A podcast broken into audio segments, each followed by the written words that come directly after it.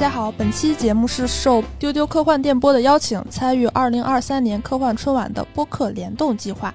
这次联动的主题呢是陪伴。上一位参与联动的节目是拼娃时代，下一位参与联动的节目是午夜飞行。关于科幻春晚的更多内容，大家可以在丢丢科幻电波了解。祝大家春节快乐！走，大家好，欢迎收听本期播客日，我是小主编杰西卡。金佛，我是恶霸波。哎，本期节目是受到丢丢科幻电波的邀请，参与到二零二三年科幻春晚的播客联动计划。然后这次联动的主题是陪伴，我们也就是这个话题聊一聊 播客与我们的陪伴，还有我们生活中感受到的一些很温暖的陪伴时刻。陪伴是最长情的告白。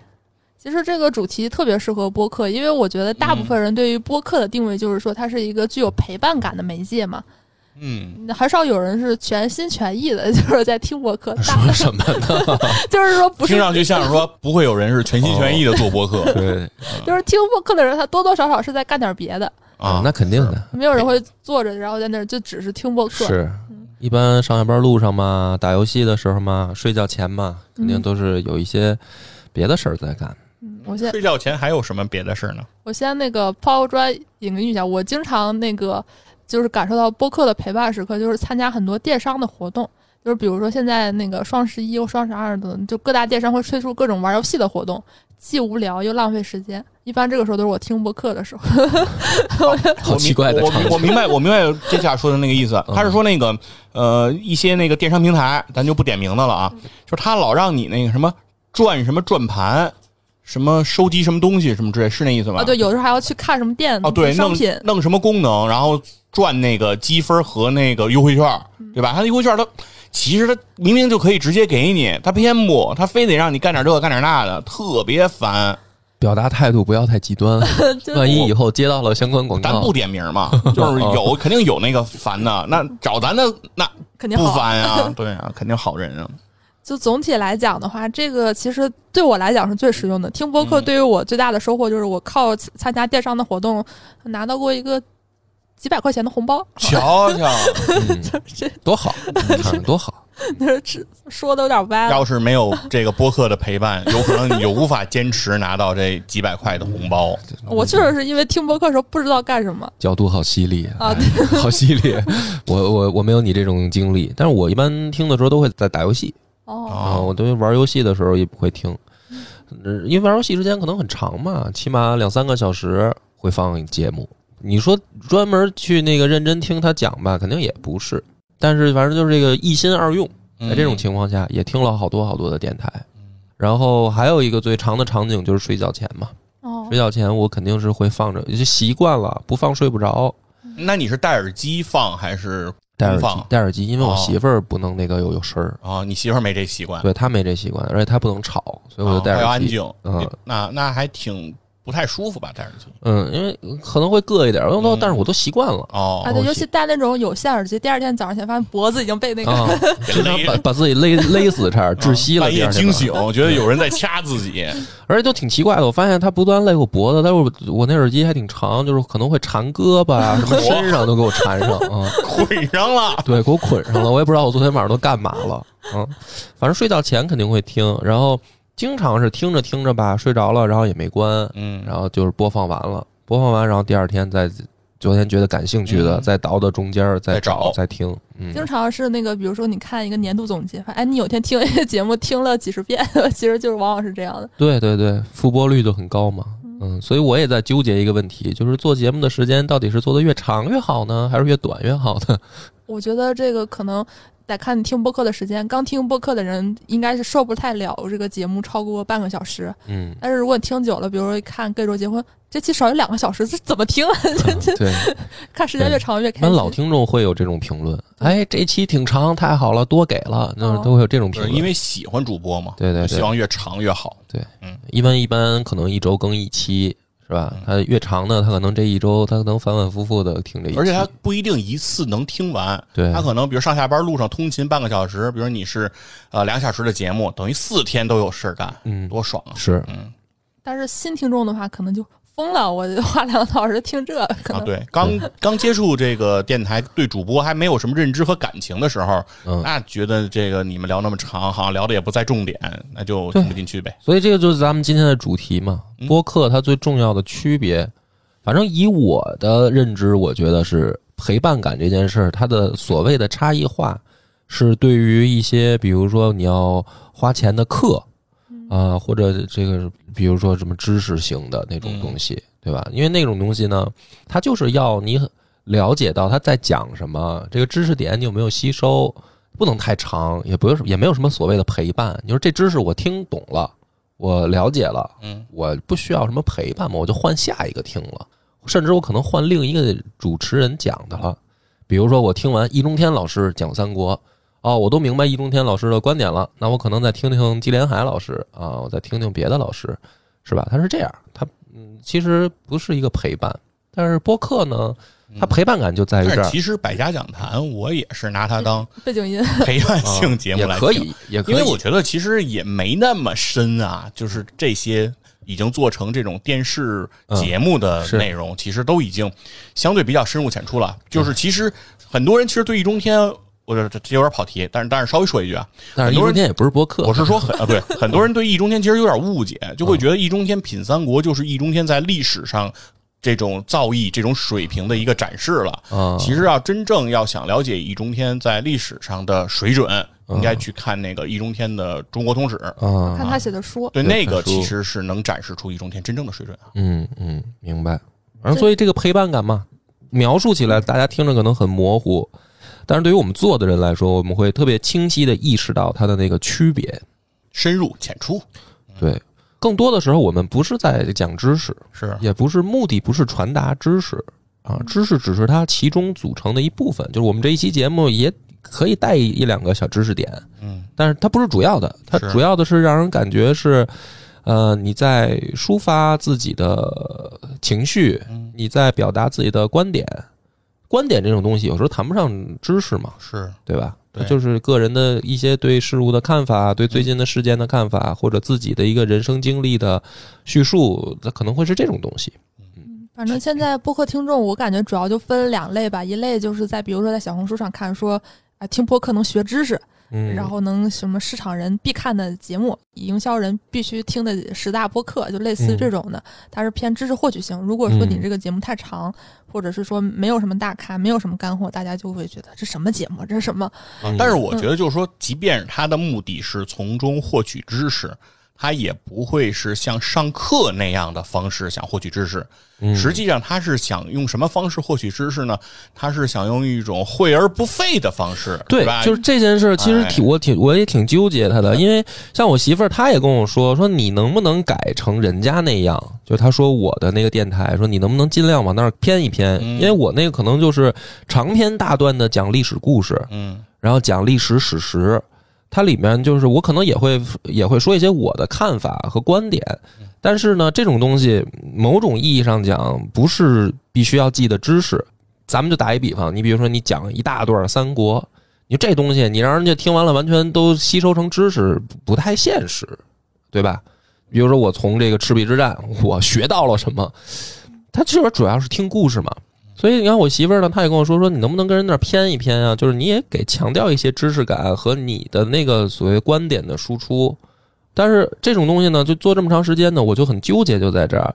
有的时候我觉得这个东西就像减肥，就是我们去呃真的去要学一个东西啊，就像你要减肥成功，你要经历一个呃时间段，比如说你起码一周两周的从饮食到运动的调整，然后你要花自己的时间精力去完成这个目标，到最后呢，看到镜子里的自己是你真的变瘦了。但是某种意义上讲，那种所谓的特别快速的学习知识和所谓的一些带一些鸡汤的东西呢，它像美颜，嗯。就是你人其实没有什么变化，只是你看起来我瘦了，通过相机的那个镜头拍出来的你瘦了，但是你实际上没有瘦，你可能把这个关了，你还是你，你照镜子还是你自己。嗯那么有的时候我去听，我我也听过知识付费啊东西，嗯现在也在听，但是有的时候确实，你可能刚听的时候，你有很强的获得感，嗯觉得啊我懂了，哦这事儿是这么回事儿，我好像又知道了真相，我又知道了宇宙的奥秘。但是你可能过一周你就忘了，对，它没有说很深的扎入到你的意识里，让你内化成自己的东西。嗯，哎，嗯，这个吧，咱也不需要多说了，嗯。没有必要教育听众。哦，没有没有没有这意思是这样的一个方式，就是大家其实人性，这就是人性，这是对对，大家都所以美颜相机很受大家欢迎嘛，所以用。美颜相机的人啊，一定多于减肥成功的人，这这是一个必然，对对对嗯。所以大家其实就是想希望通过，比如我碎片化的时间，嗯。我砸法子的时候，我顺带着能稍微了解个一知半解对对。哪怕我记住的就是那一两个所谓的专业词汇。嗯，在我之后的这个言谈之中、社交当中，甚至我的工作汇报当中，我蹦出俩词儿，显得很高级。所以我觉得它的那个核心心法的区别就是所谓陪伴感吧，就是我们假想的听众是来放松的。但是所谓的这种呃知识的传达，或者说一些获得感的这种，他听的时候也许需要集中注意力的，他没有那么的放松。我觉得这个就是所谓陪伴感的区别，它在哪儿嘛？但是我是觉得，就是所谓有知识的需求的人，他需求也是陪伴。哦，他只不过是说想在这陪伴中再多获得一点儿仕途经济学问上的利益支持，哦对吧？人家是想追求更多的附加值，所以说我们如果希望服务这些呃听众。啊，我们就往这个方向努力。如果你觉得说这方向的听众，哎，无所谓，那那咱不那么弄也没毛病啊，就是这么个事儿。嗯，嗯是归了包齐呢，其实这都是在说这个陪伴，就是说，所有我认为听播客人其实追求的其实都是这种陪伴感。嗯因为其实怎么说，在现在这个社会，钢筋水泥的森林，人其实有点越来越孤独了。哦，原子化社会，哦，感觉科技越来越发达，对有没有感觉人和人之间的新的距离，嗯，反而是越来越远了？所以很多的听众会把主播当成朋友嘛，嗯就是因为他听的这个所谓的我们说的陪伴感，是因为我们很多台都是做很多长时间的嘛，不是说单期节目，或者说做好几年的这种播客，现在也有很多嘛。那这样的他们的听友就会说，我也经常接到这样的留言，我听你多少多少年了，呃，我听你这一期节目的时候，我在做什么？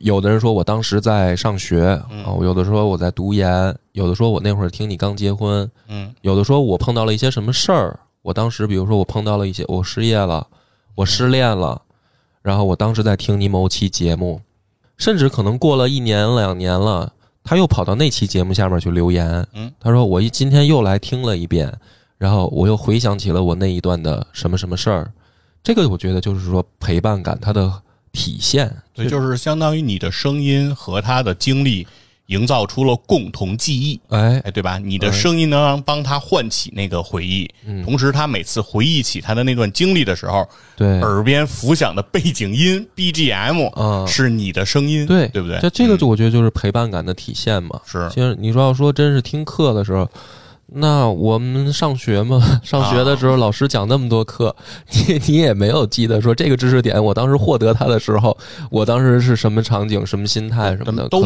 都没有获得，都交回 都交给老师了。都还给老师了。好这都忘了。而老师不老说嘛，什么那个什么不花钱，什么听课上学啊，嗯你们就怎么着？说要这要是你们在外头报班，一堂课我得收多少多少钱呢？啊说老师没关系，我也没学呀。其实我觉得这个听众的反馈啊，慢慢慢慢，嗯、他会给主播也是一种激励。嗯呃，看到这样的朋友的留言的时候，呃其实那期节目讲什么甚至都不重要了。嗯有的时候你说这做的节目太多，你说真的，你让我回忆这个几年前某一期节目讲了什么，说实话我自己都记不住了。但是确实，主播也像听众一样，我能大概记得我录那期时候我自己的状态。就是那一期节目内容我可能都忘了啊，但是他的那个状态，他可能是留下的自己人生的记忆。对于主播也是，我可能只能记得我录的时候的记忆。嗯，这个就是陪伴感嘛，互相陪伴，其实也是一种。对，咱们今天参加的这个叫科幻春晚是吧？嗯然后我就在想，就是在科幻的这个描述语境当中，我感觉就是越是未来，比如说不管是近未来还是远未来，我感觉在整个的这种语境当中，孤独是特别主流的一个词汇。哦，对我印象特别深，我记得好像看菲利普迪克那个什么什么什么会梦到电子羊嘛，嗯他一开头就是说他去。那个时候，他们的人的情感好像不是和现在的人两就是一个状态，他们需要去注射，嗯，然后那个主人公去注射了一个叫什么悲伤的情绪。嗯当时就是这段儿觉得哇，这是这 是这个时代的人可悲，到什么程度？就是哦连悲伤都 都需要去嗯注射，就是他们可能自己都没有感知力了，为了麻痹自己，可能那嗯个是一个比较终极的感觉吧。科幻的某种意义上讲，就是在设想人类的未来嘛。嗯那么人类的未来怎么设想呢？有好多时候是看过去，嗯就要么你怎么设想未来呢？它是一种推理嘛，它就某种意义上是逻辑推理。所以好多科幻呃其实现在写的跟玄幻似的嘛，就是它其实没有什么基础的推理，就是纯是天马行空的想象。但是，一般大家比较喜欢的、比较好的科幻，你比如说大刘，他这个东西很多都是基于我们现在的一种推理，就是我们可能基于现在的技术发展成什么样，对吧？所以好多科幻呢，它其实是看过去，然后想未来，它是这样来的。但是在这个情况下呢，我们就对比我们过去的生活，的确是啊，我们现在人的生活对比过去来说，其实更孤独了。嗯你比如说，真的是这个呃田间地头，嗯这个鸡犬相闻的那种社会的时候，大家呃邻居之间的这种交流，朋友之间的交流可能会更多。嗯但是你现在大家都是钢筋水泥，上下班三点一线，你除了见同事就是见家人，甚至你都不知道你如果租房的话，你都不知道你旁边住的是谁。对，就像上福建建那个有那种民俗的那种土楼，嗯圆楼就是一个圆形的环形的那个建筑，嗯对吧？在很多作品里都有描绘，就是当时一个大家族可能都会住在一个那样的建筑里，对对吧？大家都是在一起对啊，嗯所以就你看咱们现在的对于过去的对比的想象，就是是孤独了。所以我们按照这个逻辑去想象，那未来可能人确实就会更孤独是，啊。所以我觉得就是越孤独的这个人生，或者说越孤独的未来的一种想象，嗯，其实陪伴就显得更加的重要了。对，对就是很多随着科技的发展吧，生活的确更便利了。你比如说，原来呃，你要做饭，你就要买菜，嗯这都是一种跟人打交道的过程嗯。但现在呢，点个外卖，他送到家，你也没有什么交流，你就吃就完了，对对吧？原来那个你去逛商场，你要买什么东西，嗯你是拉着，比如说拉着媳妇儿也好，陪着爸妈也好，你去逛商场，这也是一种某种意义上的社交。那跟人砍价吗？对，听导购喊你帅哥，哎，对啊，是吧？哎，穿着真好看，哎，对吧？现在呢，现在网购，你想买什么，可能直接就送到家了，也没有这个交流了。我觉得很多事情都是这样，生活的确是便利了。嗯嗯、比如说咱们就快到春节了，嗯，您这个春运是吧？是这都是一种交流过程。是，嗯、那很多的情况下，我们现在就是缺少交流，嗯就是所以我觉得。我们做播客呢，某种意义上是填补这一部分的空白吧，嗯就是它也有这个所谓的陪伴性，它其实也有这个意义。是我们也可以想象一下，将来能孤独到什么程度？嗯是。然后呢，说完了这个关于播客的陪伴哈，嗯，咱们再聊聊这个真正的这个核心的在生活语境下的这个陪伴。不知道你们是一种什么样的想象啊？我先说说我的啊，嗯抛个砖，就是首先我一想到陪伴这个词儿啊，我就会从三个方向来想啊。哇塞，对，首先是亲情，嗯嗯哎，就是你跟这个家人之间的这个陪伴。其实我呢，就是感觉这个陪伴，对我来讲，其实还是有一些挺复杂的、五味杂陈的感觉啊。嗯就是刚刚过去的二零二二年是这个卡塔尔的世界杯啊，然后我是在做一个播客节目《体坛战士侃》啊，我这个《体坛战士侃》呢也做了关于世界杯这个主题的好多期节目啊，叫《侃在世界杯的边儿上》啊，做了很多期。聊广告啊什么的。我也觉得是，他突然给自己打一广告，这没有人，这个这个已经过去了，嗯你不太会有人再去听了啊。当然听听也好，听听也好，陪伴嘛。不介意。当然，但是我我的遗憾在于什么呢？是在于说这一届的世界杯，我没有一场比赛是和我爸一起看的，啊，就是我没有跟他一块儿看球。小时候，候你们俩是一块儿看是吧？呃，最早的我的第一届世界杯，九八年我看世界杯是我爸，嗯，跟我一起看的。嗯而九六年的那届欧洲杯是我爸自己看的，我爸自己当时我住我姥姥家，我爸嗯自己回了自己回了我们自己家，他去看球了。嗯所以说，当时那个感觉就是说，从这个届世界杯开始的感觉，就是因为这届世界杯实际上时间是很合适的，因为实际上呃，再早的一八一四的世界杯，甚至一零的世界杯，可能我也没跟我爸一块儿看，嗯但我没有什么感觉。有两有两层啊，一层是那会儿年纪小，你不在意这种亲人间的这种交互，嗯。第二层呢，是因为那个世界杯的呃时间都特别的晚，它时差特别的厉害。对，就是我爸不可能跟我熬夜了，所以他不太可能看。但是这届世界杯它它很它很好，因为它在小组赛其实它是有六点场，有九点场，嗯，其实它很适合就是家人一起来看。是。但是这次呢，可能也是因为客观上来讲有疫情的影响啊，各种的这种防控病毒啊能理解等等，对，嗯所以说不太好在一块儿，所以就这些世界杯就没能在一起看成，嗯其实是有一点点这种小小的遗憾。嗯其实我觉得作为陪伴来讲呢，就是因为以世界杯这个为刻度的话，那就是四年一届，如果再往后一届又要隔四年，是吧？那就得到二零二六了啊，是吧？到那个时候是个什么情形，感觉又犹未可知。所以会感觉到，如果说对于亲情的陪伴，其实对对于现在的我来讲，其实感知这一块儿是比较重的。但是还能改善。等你孩子长大了，嗯。孩子陪你看，是，嗯。然后再往对，其实这件事情很有意思，就是我没陪我爸看过一场球，但我闺女陪他看了不少。啊，哦，好多场球，因为我我很多时间我闺女是放在爷爷奶奶家了，嗯。所以我闺女陪她爷爷看了不少球。啊，所以我闺女每天早上起来就经常问我啊，嗯。所以昨天比赛闺女好多脏话都是跟爷爷学的。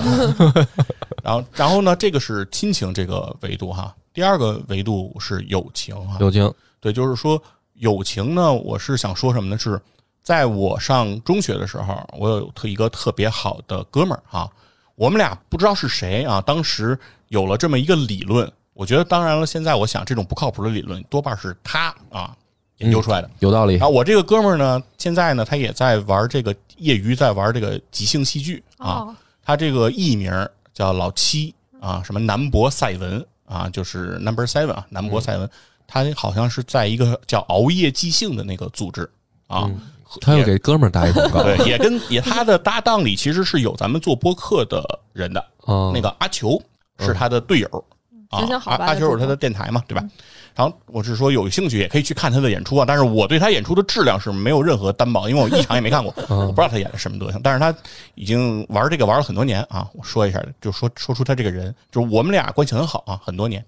然后我们俩有一个理论，当时什么理论呢？就是说叫两个人一起走等于没走。啥意思？啊？什么？我靠，好哎，绕你。可能不理解了哈。这是一个三足，两个人。一起走等于没走，什么意思？就比方说你要回家或者从 A 到 B，就是你要你要去一个地方，嗯。这个时候如果有人能和你同路嗯。的话，但是呢，你们俩的终点如果又不一样，比如咱就说回家吧，嗯。就比如说一个人是往东北走，一个人是往东南走，嗯。两个人可能他这个路线他不一致，嗯。比如说可能一个人会把另外一个人先送回家，嗯。然后他再回自己的家，哦。那这样他就是有一个人势必他会绕远儿，嗯。但是绕远的那个人，他心甘情愿，他甘之如饴。他为什么？他说两个人一起走就等于了没走，就是说哦，不累，对这段距离我就这个痛苦是没有的，哦我只是说从你家再回我家的这个距离，明白了。只。有那段对算是我的旅途。两个人一起走，他就等于没走。嗯。两个人一起做事情，他中间面临了很多的困苦、很多的悲伤、很多的这种难过，这些负面的情绪，他就会被消解掉。嗯哎，因为两个人一起干，他就就没有这些痛苦。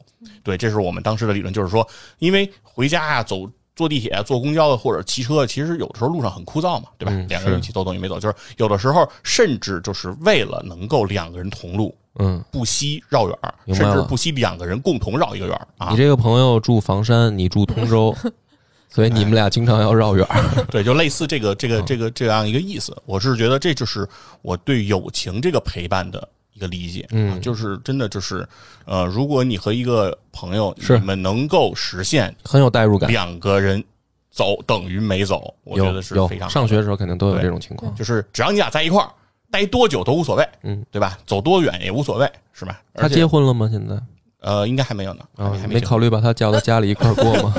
没有，原来我们经常，其实啊在我孩子出生之前，我我和我媳妇儿经常和他，我们三个人一起，嗯。我们三个人一起去过印度。是吧？啊，就我去无聊斋做嘉宾的那一期节目的那又个经历。给打广告，，啊，又又打广告他 嗯，考虑过做亲子鉴定这回事儿吗？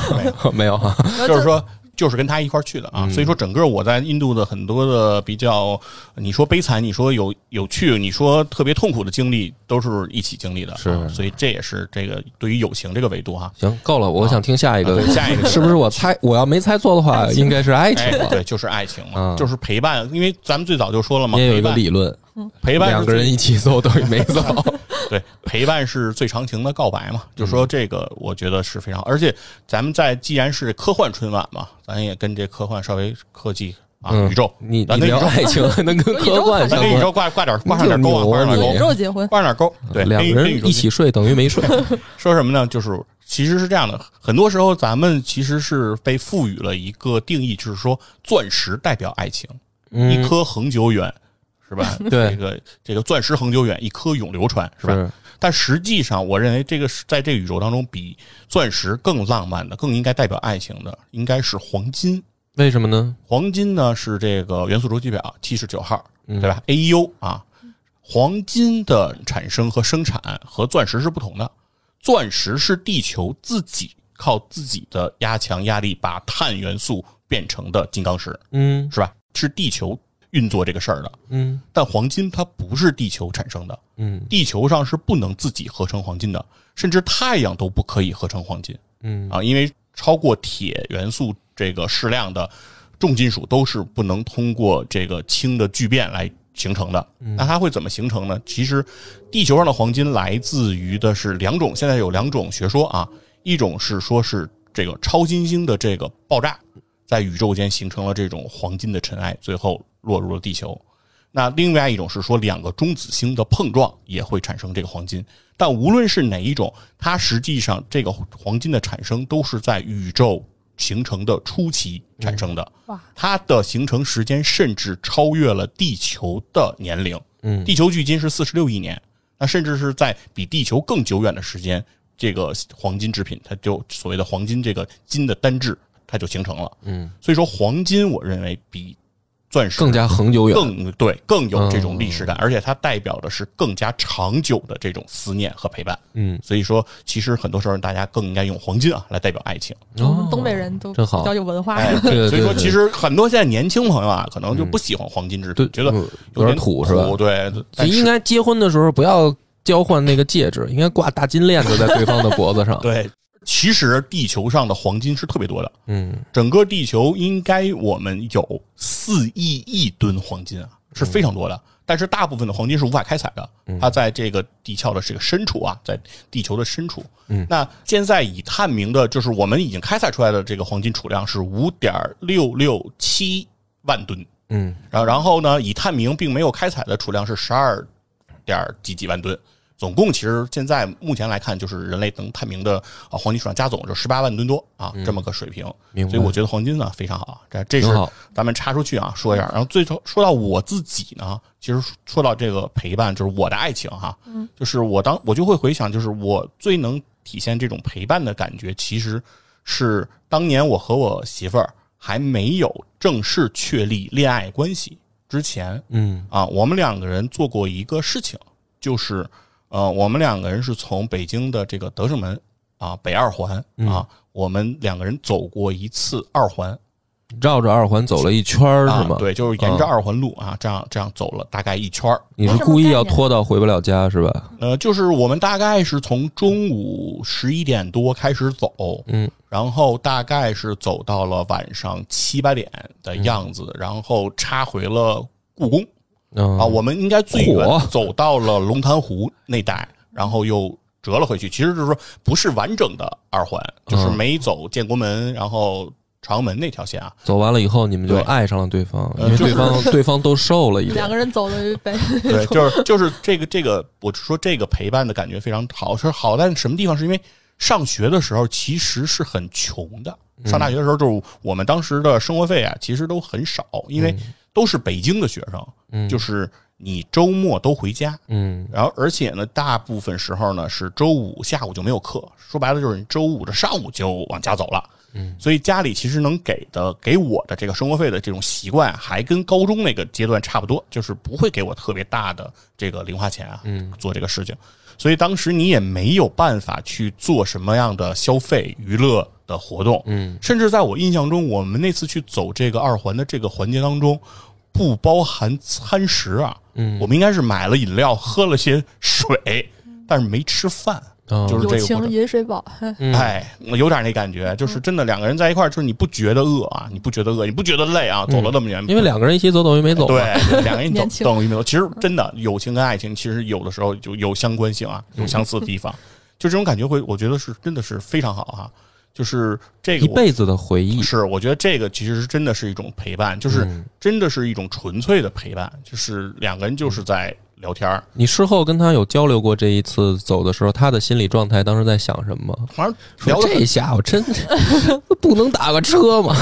没有，他也很喜欢，他也很我媳妇儿也记记忆深刻对，也很对这一次的经历，他也非常觉得非常宝贵。嗯然后我们俩其实，在日后的呃生活当中，这一段经历是我们反复会提及的，嗯甚至于我们比如说开车就到了我们当时走到的地方，嗯都会说，哎，当时走到这儿的时候，这个树上。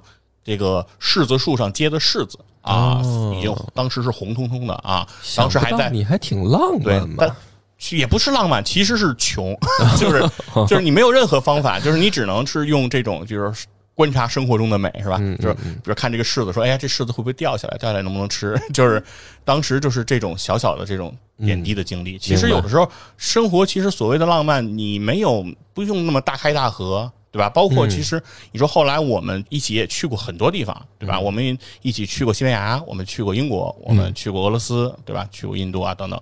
我们去过那么多地方去旅游啊，去那个这个这个玩儿啊，去这个日积累我们的生活。但是所有的这一些回忆的起始点，都是那一次我们就是在北京这么走嗯啊。然后而所有的这些回忆，甚至也抵不过那一次就在北京就那么走。哦，挺好，哇塞，太好了。其实我大概能懂这个感觉，但是没有，嗯就是结果但是你现在走不了这个二环了，就是我初中的时候有一次和我们班一个男同学，我们俩也是，就从我们城市那个最西头走到最东头，然后哦，就走特别慢。其实城市不大，但是反正也是冬天最冷那天，零下三十度，嗯然后两人在外面逛了能有五六个小时，那个嗯印象特别深。但是我们俩后来没在一起，反正后来他和别人 在一起。我啊，白走了白，走，啊，对，两两个人一起走等于没走没走。我们俩后来还有在一起去三亚玩然后我们俩经常就就在那个地方聊初中的这趟回忆。我说现在可走不动，现在 很有自知之明嘛但。但是那一次的经历还是大家都很难忘的。啊，对那肯？定。嗯其实我觉得这个科幻嘛，又陪伴，嗯 让我想到了咱们的好朋友院长啊呃金花，他有一个那个创意，后来拍成综艺的一个前前导片了。哦，哦它里边不要回答啊，有有一个故事，给他做过广告吧？好他那个 他那个综艺这节，目怎么这么多广告？他那个综艺叫什么来着？我都挺多。哎，范琪儿记得他那综艺叫什么来着？不要回答不。要回答啊！是我们院长给人编剧，嗯还有伊莎也帮他写。啊，它里面有一个故事嘛，就是说随着科技的发展，人类已经能去外太空殖民了嘛。然然后呢，它里走向星辰大海了，走向星辰大海了。然后它里面有一个桥段，就是有一个儿子嗯跟一个父亲他哦在对话，说今年春节跟我回趟地球 见见你爷爷哦啊。然后那个小孩呢，就是那意思说，哎呀，这个地球有什么好回的？我在这个外太空有很多事业，我有很多的要去探索的东西，啊很忙啊。然后回一趟地球又花时间呀，是又又没有意义，就是他们在聊这么一个事儿。哎，这个想象就是很符合我们现在这个场景嘛，嗯。就是说科技发达发展到什么程度呢？发展到你已经不是从城市间的嗯。移动了，当然现在可能甚至有人是跨国的嘛，是春节要从国外回国内的，对吧？将来有一天是跨星球的，嗯跨星系的，哎，跨星系的是吧？这个你还回不回老家过年？就是因为咱们其实一直是有时候会说这种认同感，嗯。就比如说二代移民，嗯，他可能就对自己父母的那个祖国嗯。失去了认同感，其实真的是这样，因为你像我我们的那个老家，嗯。指真的老家指的是什么呢？就是爷爷奶奶出生的地方，啊，很多都是后来来的北京嘛，就是爷爷奶奶那一辈儿来北京。那老家对于我来说就是没有印象，嗯就是那边可能还有亲戚，比如是。爷爷奶奶的兄弟姐妹的后代还在，嗯。跟我爸他们是以这个表兄弟或者堂兄弟相称的。那对于我来说，那个老家就是没有任何的感情啊，对，对吧？那这个很多人可能都是这样，那将来他们的二代三代也许不在这儿住了，甚至比如说去国外居住了，或者有的起码可能离开城某一个城市或者某某一个地区了。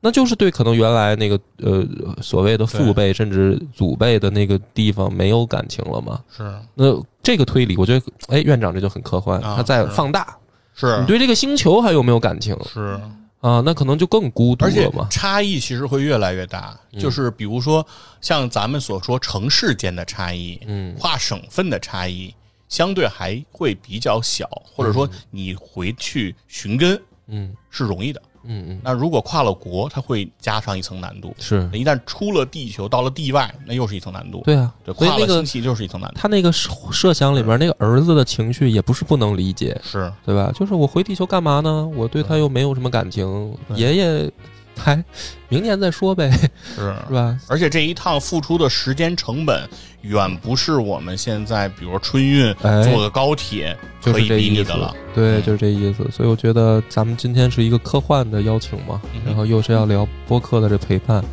这个院长这个创意，嗯我们借用一下 啊，顺便给他打一广告，其实挺好看的。是，嗯，行，好，再次感谢那个丢丢科幻电波的邀请，他们的节目主要是关于一些二次元，还有一些科幻文化等等的，非常精彩，推荐大家收听。好，感谢大家的收听，丢丢。拜拜。拜拜。